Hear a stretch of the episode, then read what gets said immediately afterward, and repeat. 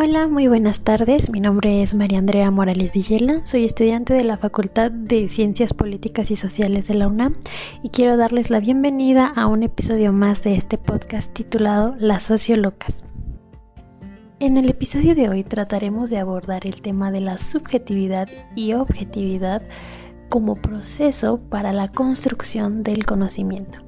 Sin más que decir, comencemos. Bueno, el hablar de este tema es algo controversial ya que genera mucha polémica, sobre todo la palabra subjetividad dentro del método científico, ya que si lo vemos desde un tema o un punto positivista eh, y seguimos el método estricto de las ciencias naturales, se puede decir que la ciencia no puede ser subjetiva o no tiene que ser subjetiva. Sin embargo, ¿hasta dónde es esto cierto? Em, ¿Cómo es que afecta la subjetividad o cómo, cuál es la parte de la subjetividad en la construcción del conocimiento? En lo personal siento que la subjetividad es un paso importante para la objetividad, ya que las interrogantes parten de ella.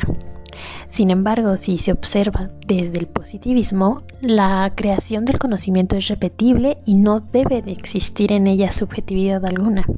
Según el sociólogo Trevor Pinch, un conocimiento que es conformado o más bien que es confirmado por otros científicos es objetivo. Pero si vemos a la subjetividad como base de la objetividad, se puede decir que la subjetividad colectiva construye el conocimiento objetivo.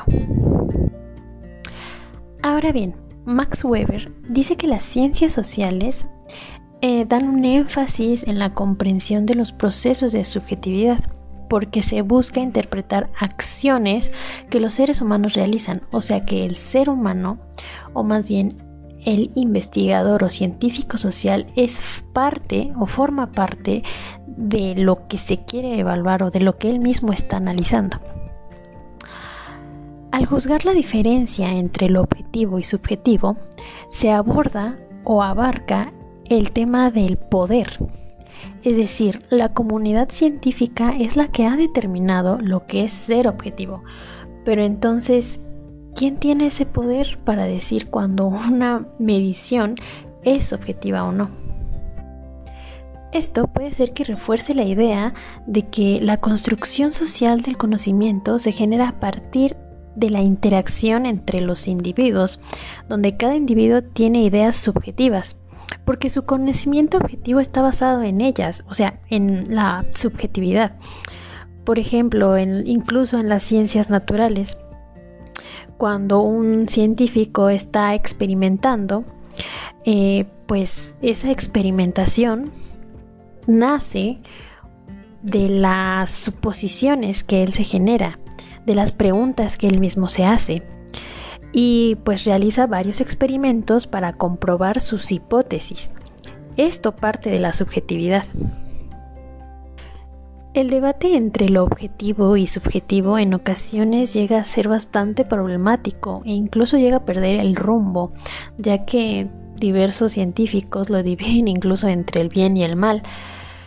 Pero pues yo siento que la objetividad es el resultado de un proceso de subjetivización, ya sea en las ciencias naturales como en las ciencias sociales. La ciencia parte de la subjetividad. Eh, la sociología, mm, en este caso, no puede pasar por alto el aspecto subjetivo que resulta de la interacción humana. Se debe de aceptar que las ciencias sociales están enfocadas en una manera distinta de creación del conocimiento. Y está claro que se debe de resaltar que incluso las ciencias naturales no logren ser del todo objetivas al 100%.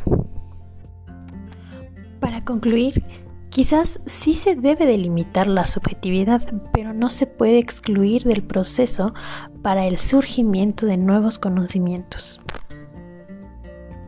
Muchas gracias por habernos acompañado una vez más en un episodio de este podcast titulado Las Sociolocas. Espero haya sido de su agrado y nos vemos la siguiente semana con un nuevo capítulo. Hasta la próxima.